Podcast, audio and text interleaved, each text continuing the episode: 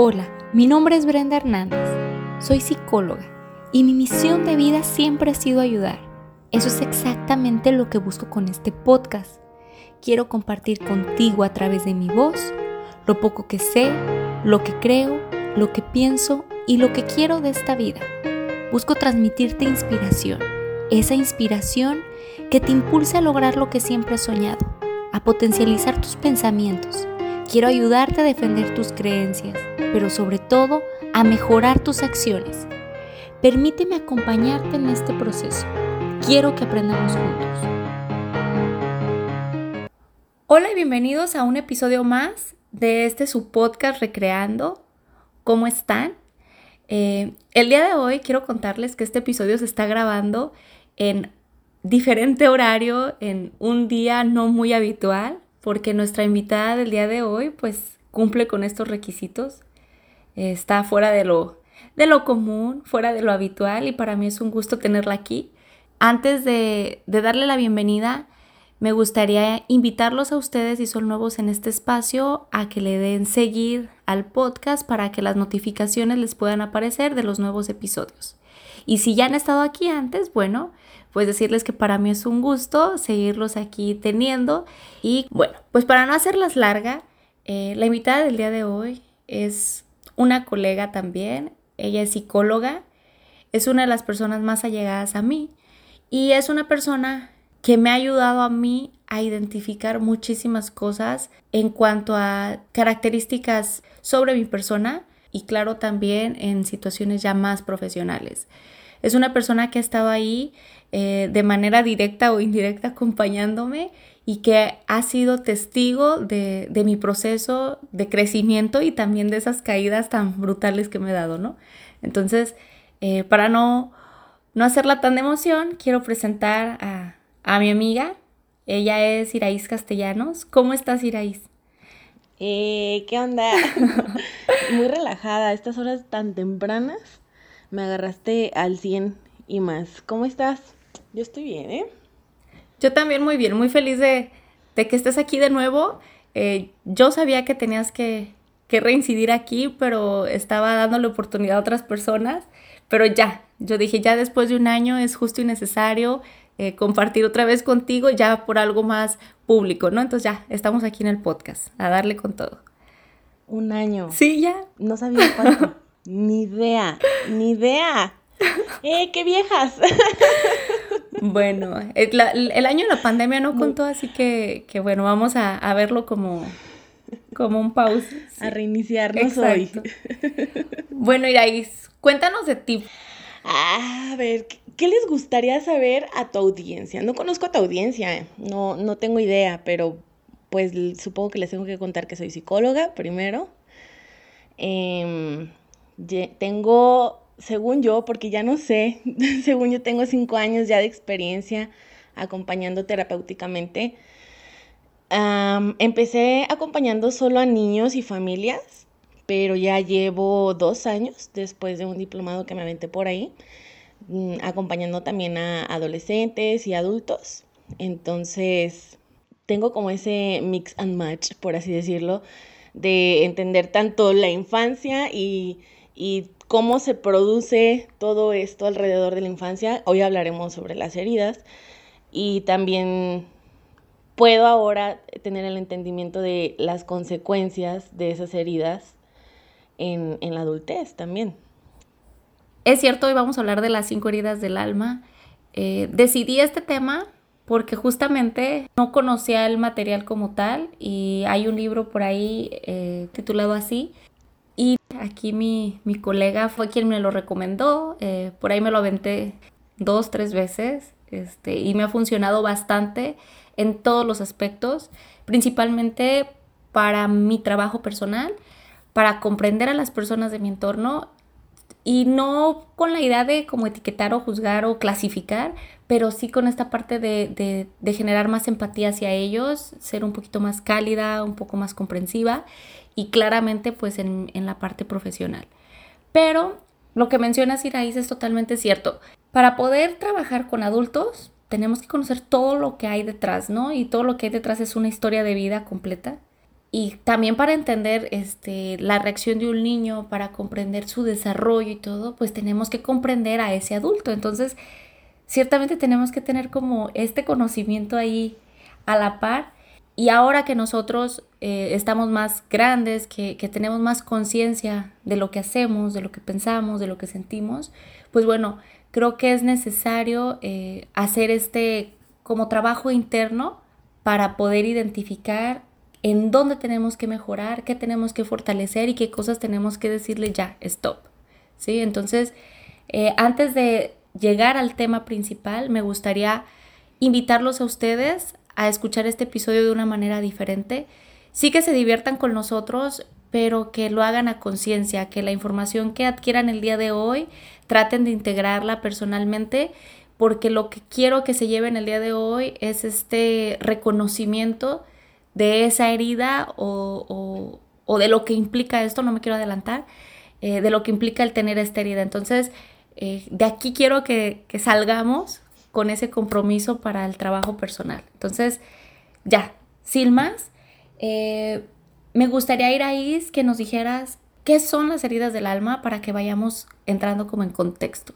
Muy bien, las heridas del alma o las heridas de la infancia o las heridas emocionales. Cada autor lo maneja de manera diferente, pero a fin de cuentas es el mismo resultado. Hay, hay autores que dicen que hay siete, hay autores que dicen que hay cinco. Yo trabajo con el autor que, que te presenté, con las cinco heridas, porque pues soy un poco más pragmática, por no decir floja. Oye, pues sí, sí, ya le puedo resumir mejor. y, y también son las que más sentido me hacen uno tiene que trabajar con las herramientas que a uno mismo le hacen sentido, no vas a vender lo que no te cuadra a ti. Son nuestras experiencias de vida en la infancia, la manera en que nosotros las interpretamos cada uno, porque también aquí entramos en pues en esa disonancia cognitiva de, a ver, si lo viví como, como estaba en mi cabeza, si fue, si fui tan rechazado, si fui tan abandonado, o, a lo mejor y yo me estoy equivocando un poco. Entran todos, todos estos cuestionamientos cuando estamos conociendo nuestras heridas.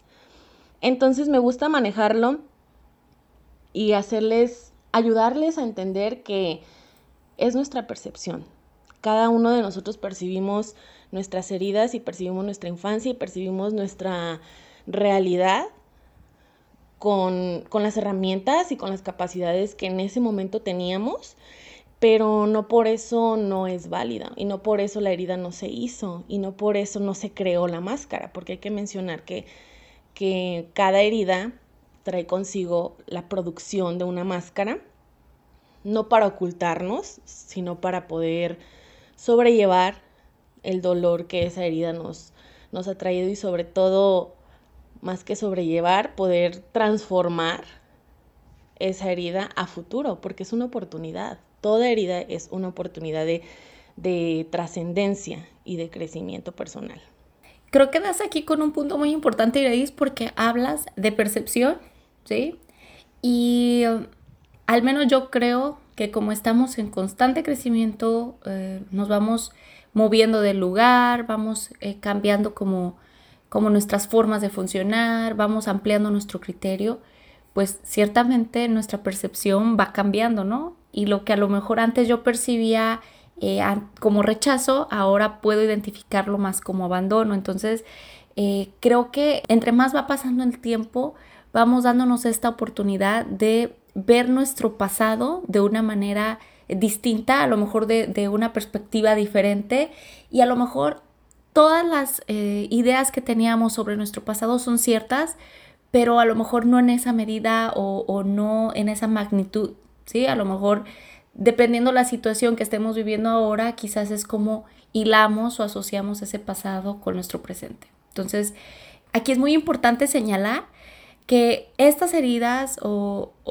estas situaciones se van formando en los primeros años de nuestra vida. Todas esas experiencias que adquirimos, todo eso que escuchamos, todo eso que vemos, todo eso que está ahí en, en esos primeros años, aunque aparentemente podríamos pensar que el niño no tiene esa conciencia, pues sí tiene esa habilidad para adquirir ese conocimiento y entonces integrarlo y utilizarlo a su favor, como bien dice Iraís, a través de esa máscara, ¿sí? Que yo lo veo como esas herramientas de defensa de no quiero que me lastimen, me voy a proteger.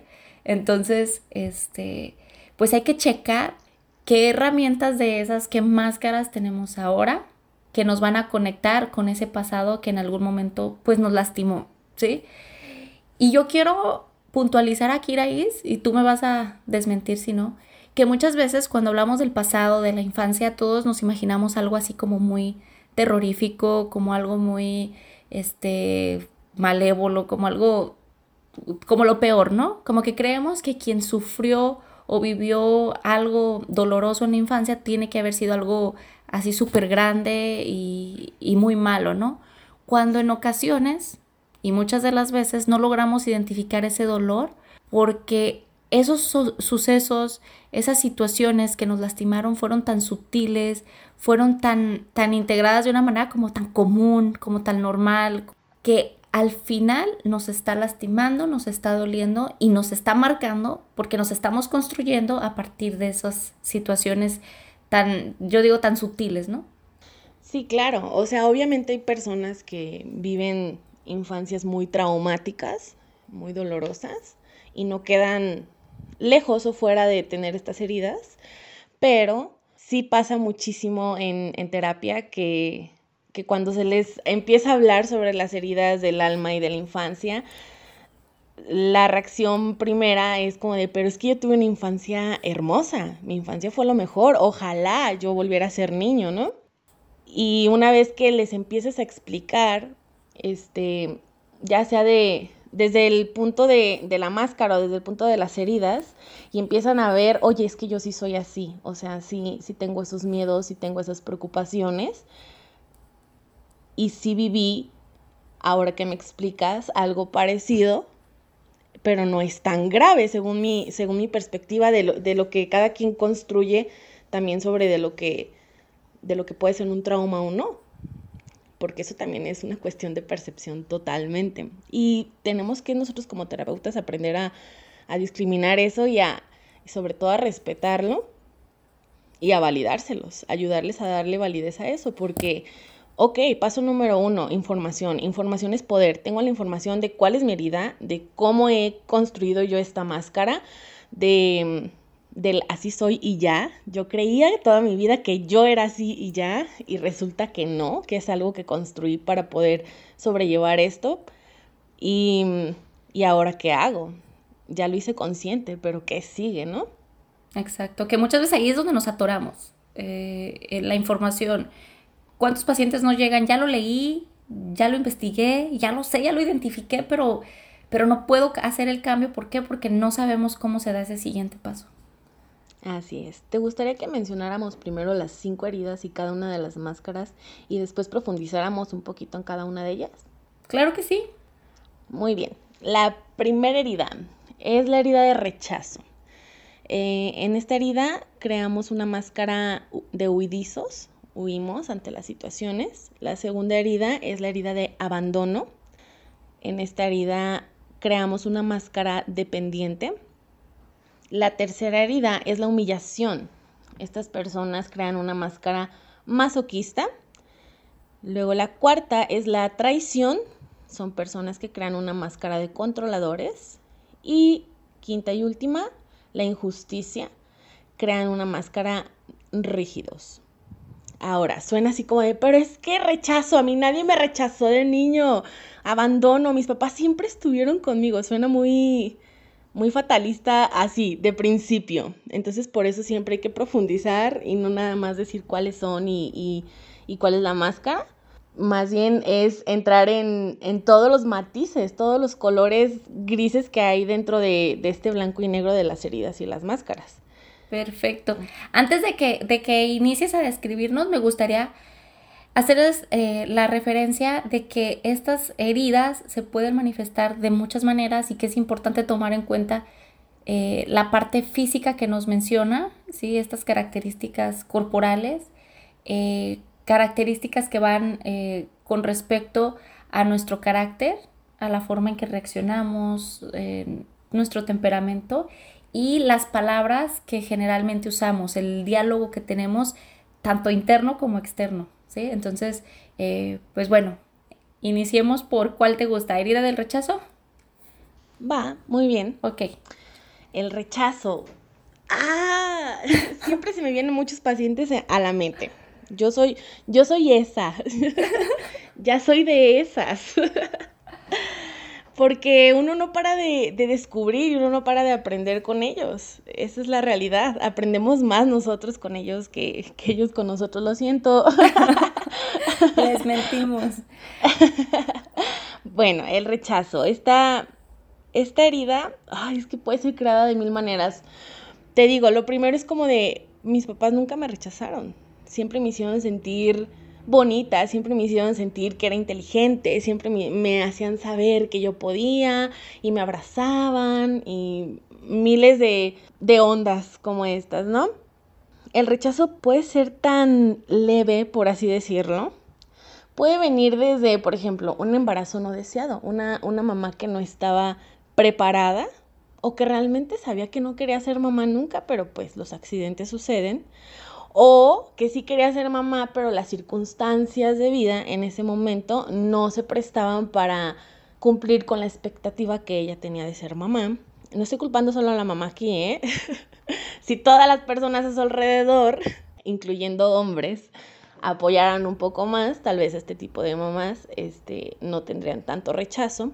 O también, muy malamente y socioculturalmente, que el primer hijo sea varón, y se enteran que es niña y ya es como, no, yo no quiero que sea niña, yo quiero que sea niño. Exacto. O no precisamente de los padres directamente, los abuelos también son, son muy así, son de esos. de que no, yo también quiero que sea niño, este, o por ejemplo, cuando se enteran en, en cierta etapa de la gestación que, que el bebé va a nacer con alguna dificultad, también este, se viene el rechazo, es un rechazo por, pues basado en el miedo, en la preocupación, incluso en un poco de ignorancia. Em, hay muchos, muchas maneras en las que el rechazo se puede dar, no tiene que ser directo, no tiene que ser al momento en el que tú fuiste a abrazar a tu papá y tu papá te aventó y no te quiso dar el abrazo. Es algo que desde la gestación ya puede crearse y mm, estas personas se sienten que no tienen el derecho a vivir, el derecho a la vida. Son personas que incluso rechazan sus propias vivencias. Les cuesta mucho trabajo aceptar que, que no les dieron una bonita o buena o, o positiva bienvenida al mundo. Ahora, esto estamos hablando de la gestación y el embarazo. ¿Qué pasa con un niño que sí es deseado, que que si es planeado, que si es aceptado tal cual viene, porque podríamos entrar hasta en el color de piel, en el rechazo de un bebé, de, ay, nació muy moreno, cosas así. Sí. Y justo más como en la zona donde, de donde somos, ¿no? O sea, sí, creemos que, los de los altos de Jalisco tenemos que ser güeritos y, y pues bueno, luego nacemos unas brendas más morenitas y, ya, rompemos con eso. Que somos franceses tú. Exacto. Bueno. por eso se sufre mucho en el rechazo.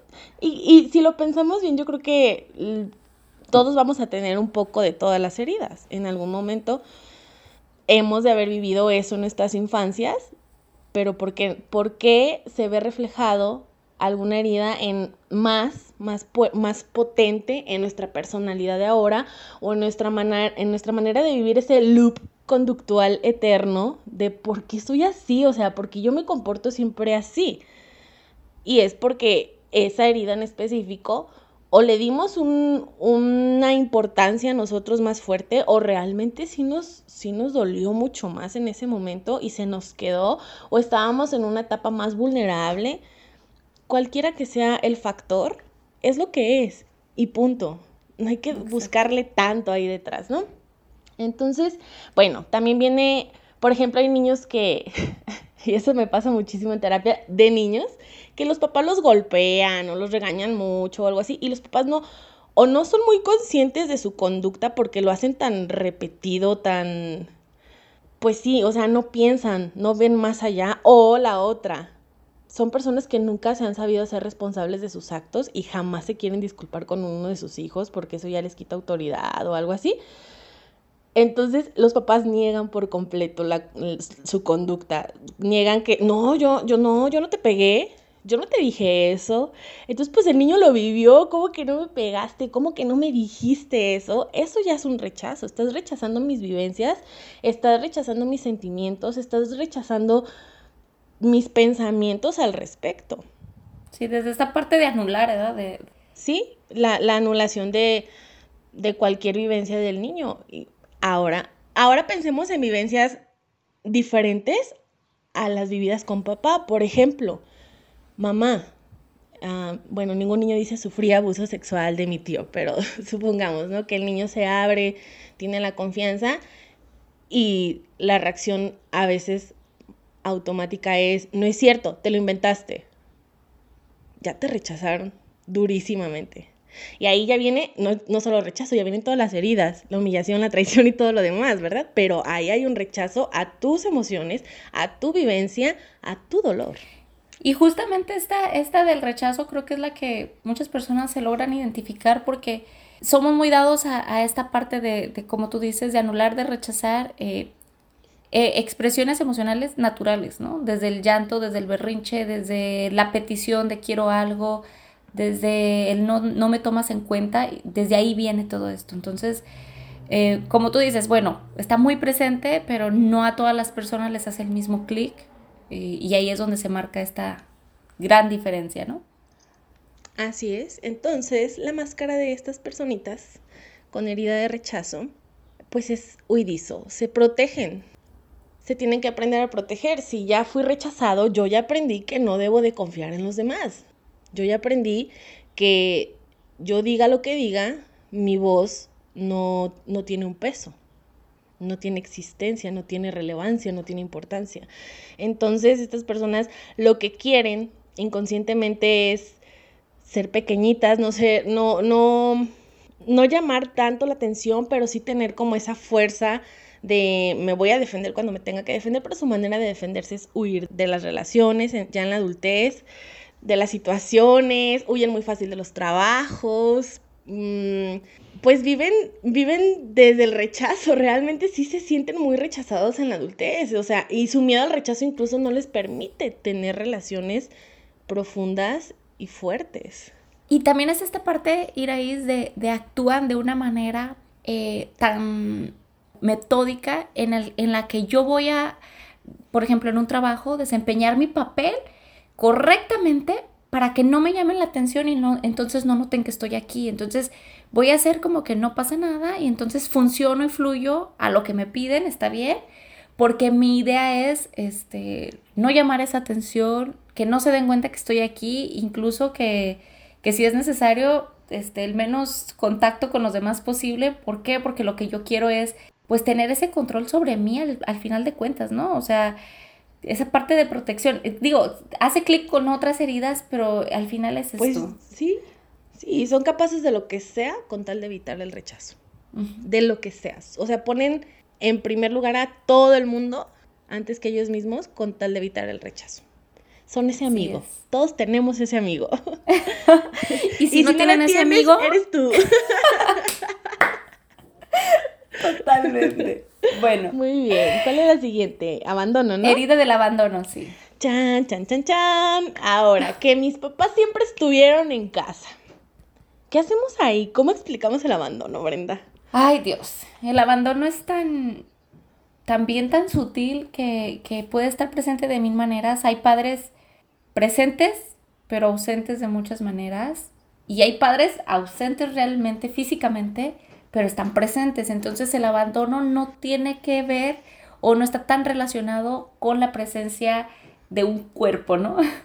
Este tiene que ver más con la presencia, se podría decir, moral. Eh, yo estoy ahí contigo, te estoy apoyando, te estoy escuchando, estoy metiéndome en tu mundo para saber cómo eres, para comprenderte. Entonces creo que esta parte del abandono eh, eh, se genera a partir de esta insatisfacción, de cubrir esta necesidad de eh, protección, se pudiera decir. No hay alguien que esté ahí conmigo, eh, siento que no les importo, siento que quizás este, les doy igual, que no me quieren, digo, porque es, esto surge mucho en las familias, ¿no? Cuando nace un nuevo hermanito, eh, ya no me quieren, ya quieren nuevo bebé, este, o mis papás están trabajando mucho y ellos están trabajando para darme lo que yo, yo necesito porque me aman, pero el mensaje que estoy recibiendo es que no me quieren porque no pasan tiempo conmigo y cuando llegan a casa pues ya no están disponibles o ya no están con disposición de jugar, de escucharme, de saber qué me pasó en mi día o cuáles son mis intereses, ¿no? Entonces, creo que tiene que ver más con, con esta parte de siento que no pertenezco, a lo mejor, siento esta, esta sensación de, de que hay algo que no me, pues sí, ¿no? Que, que, no me están dando esta atención, que no me están dando ese amor, eh, um, no sé, siento que va por esta parte. Va con el cumplimiento del rol. Cada persona en nuestra vida tiene un rol. Entonces, el rol de mamá no es solo estar en casa. Puede estar 24/7 mamá, puede estar papá 24/7, pero no están en realidad, están en el teléfono todo el día. Eso ya es un abandono, no me siento cuidado, protegido. Soy un niño, me tienen que cuidar, por Dios. Incluso hoy día yo lo vivo con pacientitos niños que le dicen a sus papás, mami, soy un niño. En, en, mis tiempos no, no se usaba, pero ahorita ya los niños son más irreverentes y más conscientes de su entorno. Entonces, eso ya es un abandono. O también me sucede con mamás, por ejemplo, que, que entran en un, episodio de depresión en alguna etapa de su vida y pues no, se pueden ocupar de ellas mismas. ¿Cómo se van a ocupar emocional, física y de todos los sentidos de sus hijos? Al niño le cuesta trabajo entender esto porque el niño sí es el niño sí es un poco egocéntrico en cuestión a, sus necesidades y no lo hacen a propósito, es algo natural de la infancia, pero ya cuando creces y entiendes, ah, mamá, pues estaba enferma en ese momento, ese año de su vida que se perdió de mi vida, que no tengo ningún recuerdo con ella, que mis únicos recuerdos con ella era que me gritaba, que me corría de su cuarto, cosas así, pues era eso, estaba enferma, pero el niño a fin de cuentas sí crea esta sensación de abandono. Aquí quiero decir algo, también sucede y creo que, creo que la generación de, de niños criados por, por madres de nuestra generación tienen que, que, ver con esto porque no has escuchado, digo, al menos a mí me hace mucho clic, ahora que soy madre, eh, que muchas mamás quieren que sus hijos sean independientes, entonces eh, asocian la independencia de ese pequeño que, que claramente es dependiente de la madre porque no tiene la edad suficiente para tomar decisiones, para valerse por sí mismo, etc.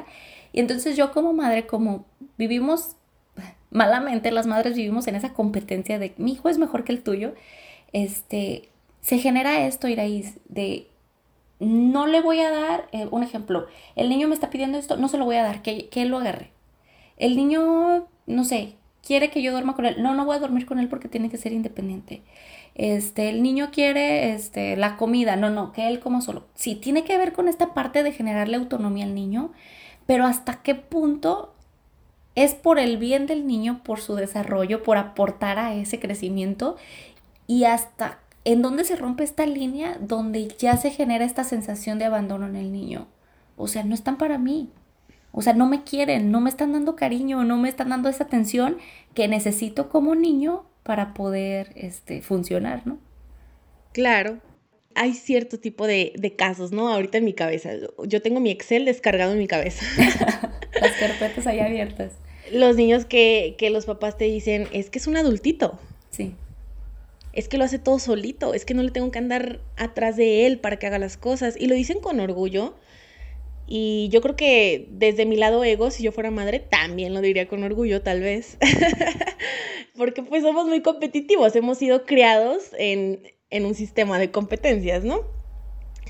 Pero aquí entra la cuestión, yo creo que con una simple pregunta sí los haces dudar y pensar como, a ver, espérate, si es cierto. Tu niño es un adultito o, o no le tienes que rogar para que haga las cosas, ni lo tienes que cuidar porque es tan independiente y tan inteligente porque no le quedó de otra o porque realmente es parte de su personalidad, de sus capacidades y de sus habilidades. Y si logran contestarlo con honestidad, pues ya vemos, ya veremos ese niño en qué adulto se convierte. Si se convierte en un, en un adulto dependiente emocionalmente de los demás, en un adulto que está buscando la atención de alguna manera, el apoyo de los otros constantemente, si es un adulto que se vuelve indeciso, que siempre está preguntando hasta para la cosa más simple. De, oye, ¿qué te vas a poner, amiga? ¿Cuál escojo? Son muy indecisos, muy indecisos. Ya sé hasta qué vas a comer. Y, algo que caracteriza en estos iraíes es, bueno, menciona el autor el tono de voz, ¿no? Y son esas voces eh, mimadas, esas voces eh, que, que, podemos decir, qué tiernas, qué... Sí soy. Qué, linda, ¿no? Qué, qué bonito habla, pero no, sí soy. Este, pero son esas voces así como muy, muy relacionadas con esta parte de date cuenta que aunque tenga veintitantos años, sigo siendo esa niña que necesita que la cuiden y entonces me convierto en dependiente, ¿no? Por supuesto. Un dependiente va a buscar un cuidador. Y no está mal, nada de lo que estemos mencionando es que esté bien, esté mal, es mejor tener tal herida o, tal máscara. No se trata de eso, se trata de sernos conscientes de lo que somos. Yo no tengo miedo en mostrar cuáles son mis heridas, y las ya trabajadas y las no trabajadas. Y por eso ahorita digo, sí soy. de aquí en adelante, sí soy. Por uno, por dos, por tres. E, en cierto porcentaje, pero ahí estoy, ¿no?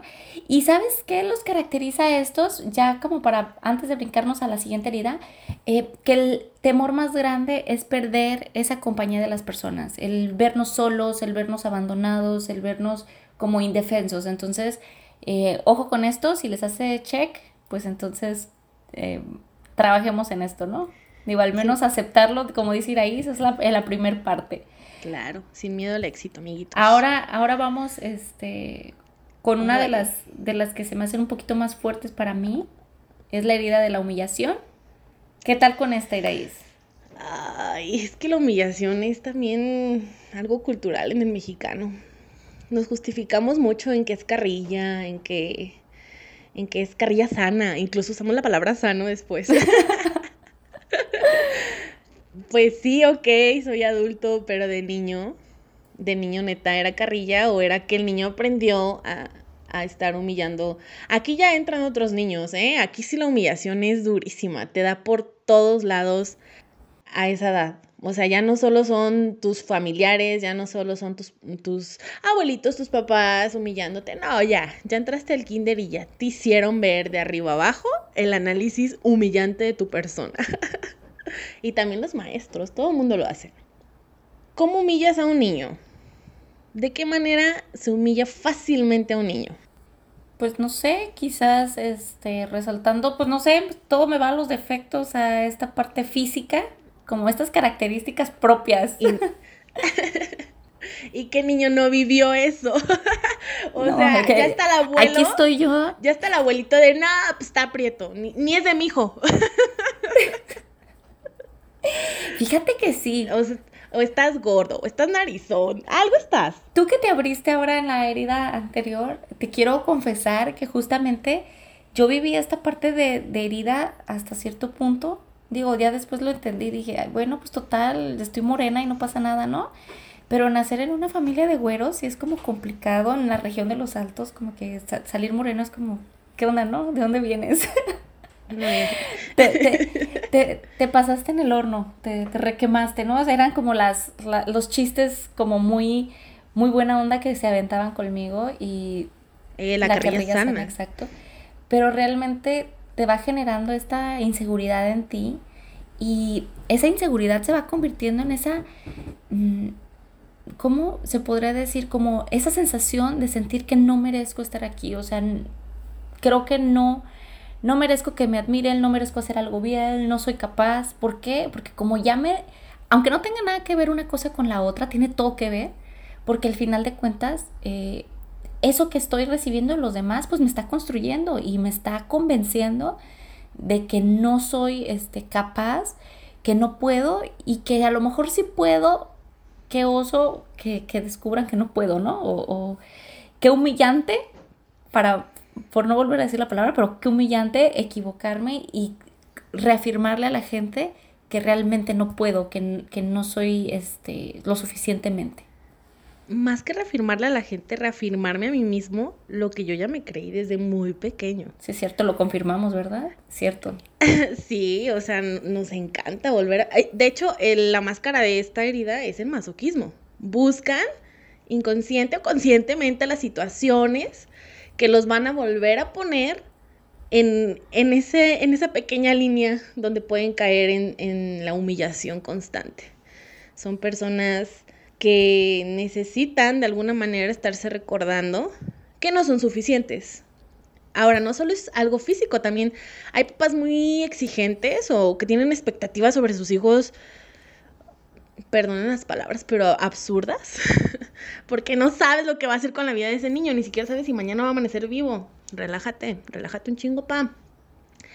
Pero los hacen sentir insuficientes, los viven comparando constantemente con el hermanito que si saca 10, con, con el hermanito que, que si es güerito, con el hermanito que si canta, con el hermanito que si baila, o sea, es, ay no, es que es enorme, eh, hay tanto para cortar en, en, esta, en esta herida, porque la humillación se da de una y mil maneras, o sea, o niños simplemente que se les caen las cosas, que son un poquito más torpes, no tienen la motricidad tan trabajada o algo así y los hacen sentir pues muy torpes, muy mensos, muy tontos. Mm, en esta parte de, de, de esta herida tiene todo que ver también con esta sensación de tampoco puedo hacerme responsable porque si me hago responsable de mí, pues la voy a regar, ¿no? Y como diario le he regado, no quiero que se den cuenta que soy el que la riega. Entonces, mm, son personas que tratan de hasta cierto punto de funcionar en pro de las demás personas. Entonces yo quiero ser el orgullo de mis papás porque como siempre me han señalado que no soy suficiente, entonces trato de confirmarles a ellos que sí lo soy, pero tampoco hago nada para, para así confirmárselos porque en el proceso de confirmación pues puedo equivocarme y demostrarles lo que ellos creen, ¿no? Que, que no soy. Sí, o inconscientemente se autosabotean y se confirman a sí mismos, como siempre, es cierto, tienen razón, si eres un inútil, no eres tan bueno, no vas a ser suficiente nunca, no lo vas a lograr solo, etc. Y entonces entra el conformismo y entran muchísimas cosas ya de adulto. Sí. que, para qué les cuento, creo que ya, ya lo vamos entendiendo. Así es, pero bueno, queda claro, son personas masoquistas, esa es su máscara, esa es la manera en la que, oye, pues de que otra persona me humille, pues me humillo yo mismo. Yo me lastimo. Por supuesto. Y luego, y luego la sociedad te lo, te lo hace ver como algo fregón de tu parte. Te dicen, wow, yo quiero tu autoestima, te ríes muchísimo de ti, amiga. No sé por qué me suena, lo he escuchado en algún lugar. Algún post que hice en Facebook hace un tiempo. No lo sé. Bueno, nos vamos con la siguiente herida de traición. Ay, otra herida difícil. No, pues todas, ¿verdad? Sí, todas. Pero qué fea es la traición. Qué fea. Pues mira, aquí también me, me vuelvo pragmática. Las personas a nuestro alrededor, en nuestra infancia y a lo largo de nuestra vida, tienen un rol. Entonces, la manera más fácil de vivir la traición en la infancia, la no, tan drástica, por así decirlo, es, pues mis papás me tienen que cuidar, ¿no? Ese es su rol. Yo vengo al mundo a que mis papis me cuiden mientras yo puedo cuidarme solito. Y pues si no me cuidan tan chido o si, o si vivo algo que, no me hace sentir protegido o, o, incluso se los comparto y no me, no me saben proteger en ese momento, pues ya hay una traición, ya ya no conté con ellos. Y aparte, me lo decían, me lo hacían saber, confía en mí, cuente conmigo, yo estoy aquí para ti. y el niño por dentro, ya no quiero su chingadera. no, y, se vuelven niños muy, se vuelven niños muy independientes, niños eh, que les cuesta trabajo recibir ayuda, que les cuesta trabajo que les resalten como sus defectos, el te equivocaste, puedes hacerlo mejor o hazlo de esta manera, no. Son niños que, que tienen esta parte de autonomía muy desarrollada y que puede ser como una gran virtud, porque claro, ¿quién no quiere un niño autosuficiente? Todos lo queremos, pero la, la finalidad de, de, esta autonomía no va con el quiero ser independiente, sino el quiero este, deslindarme de, las otras personas, quiero hacerlo yo solo, porque siento quizás que esa persona no merece estarme ayudando, porque como ya me traicionó, como ya no estuvo para mí, entonces ya no quiero que esté y quiero intentarlo yo solito, ¿no? Brenda, ¿cuántas veces has escuchado el caso de que los hijos de papás separados, divorciados, se vuelven muy manipuladores? Siempre, eso es como un clásico, ¿no? Y no es el divorcio lo que los convierte así, es la traición. Es que los niños se dan cuenta que papá y mamá ya no quieren estar juntos. Tú le haces una entrevista a un niño de papás que, que se la viven del chongo y el niño te dice, papá no quiere a mamá, mamá no quiere a papá. Te lo dicen bien clarito. Ellos están más claros que los papás incluso. Y los niños confrontan a los papás y les preguntan, ¿se van a divorciar? ¿Se van a divorciar como los papás de mi hijo fulanito? Y los papás les entra un pánico, un miedo a la realidad que les miente, no, papá y mamá siempre vamos a estar juntos, te lo prometo. Entran en una sarta de promesas que no terminan cumpliendo, lo hacen muy a la ligera y el niño se siente muy traicionado. Y en la máscara de estas personitas está la manipulación. El divorcio no es lo que le hace mal a los niños. La separación no es lo que le hace mal. Lo que sucede previamente al divorcio, la manera en que involucran al niño, la manera en que se lo manejan, lo que el niño vive y también después es lo que le afecta al niño. No es el divorcio en sí. Totalmente. Y, aparte el niño aprende a, hacerse, mm, ¿cómo te explico? A valerse de estas características para poder mover las situaciones a su conveniencia, pero desde, desde esta parte de ya, ya sé que me funciona, lo voy a hacer, pero creo que tiene que ver con, una parte de también llamar esta atención y demandar este cariño que, está ahí carente, ¿no? Así es. Tienen que conseguir lo que necesitan de la manera en que aprendieron a hacerlo. Y lo van a hacer a lo largo de su vida, aunque no lo necesiten. Ya son personas que manipulan a las personas a su alrededor, aunque no necesiten manipularlas. Pero así sucede alguna otra nota. ¿Cómo se ven las personas que viven traición? Ay, me encanta porque son cuerpos como muy perfectos, como muy estéticos, como... Eh, no soy. bueno, aquí no, no es una generalidad, pero realmente son personas que, te, que transmiten esta perfección en cuanto a su parte este, exterior, ¿sí? Pero ¿por qué? Porque tienen, tienen esta misión de convencer a las personas de que sí soy, ¿sí? Entonces, pues obviamente necesito estar en sintonía exteriormente y interiormente. Entonces, como quiero demostrarle a los demás que soy capaz, que sí puedo, que puedes confiar en mí, que soy lo que tú necesitas, que yo puedo hacerte sentir bien, porque tienen esta parte como muy seductora de, envolverte y de meterse así, meterte a ti en, su vida, ¿no? Entonces, pues necesitan esta herramienta que es el cuerpo para, para poder lograr todo este convencimiento. Claro, y si no logras el cuerpo, pues logras el verbo. Exacto. O, las formas. Sí, claro. Son personas que te saben envolver muy bien con su manera de hablar, o incluso son personas que saben tantas cosas que tienen conversación para absolutamente todo el mundo y así es como logran muchísimos de sus de sus ¿qué? Hallazgos. Atracos. Me gustó atracos. Suena muy criminal. muy bien. Nos vamos por la eh, quinta y última herida, que es la injusticia. Muy bien. Injusticia. Papás autoritarios.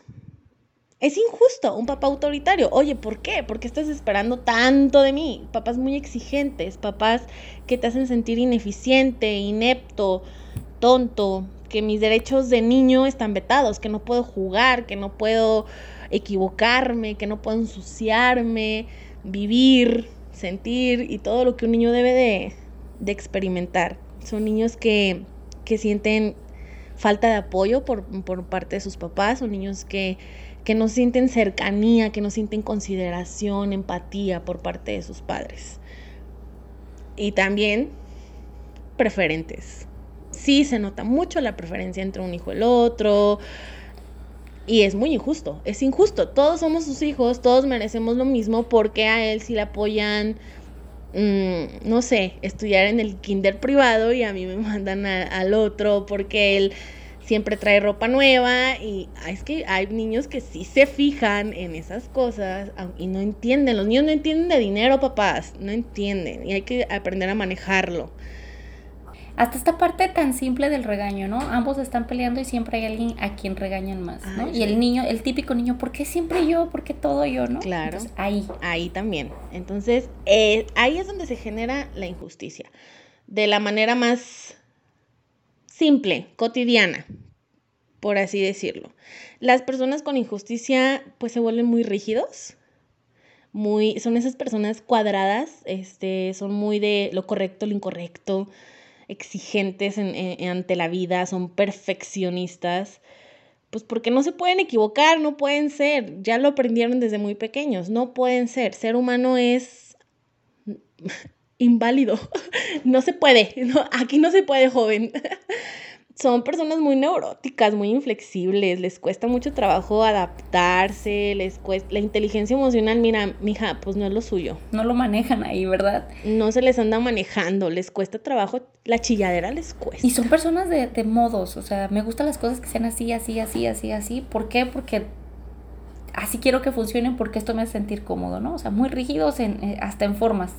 Por ahí está la, la, ah, persona que eh, así no se come, así no se... O sea, porque te conviertes en eso, eh, eh, en lo, de lo que estás huyendo, ¿no? O sea, tú vienes de padres rígidos y te conviertes en una persona totalmente rígida quejándote de esos padres, ¿no? Entonces, bueno. Sí, lo que sí es, lo que no es. Blanco, negro. Son personas muy polarizadas en sus, en sus formas de ver la vida, en sus formas de ver las relaciones, las personas, los trabajos y todo lo que hay a su alrededor y se vuelven muy rígidos y luego, luego lo notas. En cuanto te saludan, tú notas. Tienen la mano tiesa.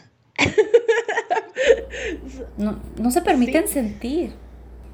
No, y su aspecto, ¿no? Porque son muchas personas que caben en esta herida, son personas que cuidan mucho su, apariencia, como muy pulcros, el peinado perfecto, la cara perfecta, las uñas, el, no sé, ¿no? Que, esa ropa así súper perfecta, planchada, que yo digo, ¿cómo le hacen? Este, pero tiene que ver con esto, con esa eh, necesidad de dominar esta parte. ¿Por qué? Porque no me permito. No me permito salir desalineado, no me permito que me vean de una manera, no sé, como nos estamos viendo ahora, no me lo permito, ¿no? Entonces... si la vida fuera un antro, es el amigo que baila todo tieso y nomás con la mano, ¿sabes? Nomás levanta la mano y no se mueve mucho porque pues eso lo despeina, lo desacomoda es el amigo que, mm, buenas noches, ¿cómo está? Muy correcto, ¿sabes? Ese amigo, ese amigo, él vivió injusticia en su infancia e incluso son personas muy justicieras también, o sea, ah, les da duro, les da duro sentirla. También aquí justicieras en lo que ellos creen que... Claro, desde su criterio. Que es lo correcto y en lo que ellos creen que es lo adecuado luchar porque por lo contrario, lo que creen que no, que eso, ah, por eso no debemos luchar, son los peores haters en Facebook de esas, de esas luchas también. Es como, no, no, no, por eso no deberían de luchar, amigos. Bueno, ahora que ya vimos estas cinco, cinco heridas, creo que ustedes ya lograrán identificar alguna. Eh, como bien lo mencionó Iraís eh, anteriormente, no necesariamente tenemos que encasillarnos en alguna herida o casarnos con esta y adoptarla y decir, sí, yo tengo la herida de la humillación, la del abandono. No, al final estamos construidos de un poquito de cada una de estas heridas y quizás en diferente etapa de nuestra vida pues han estado presentes, ¿no?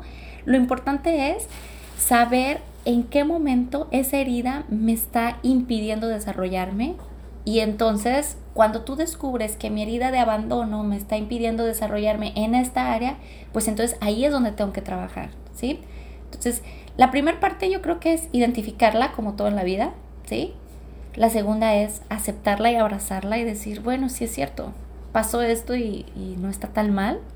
Digo, o sea, no estaba en mi control eh, es tener esos padres de esa manera, vivir esas situaciones. Hice lo que pude con lo que tuve, ¿sí?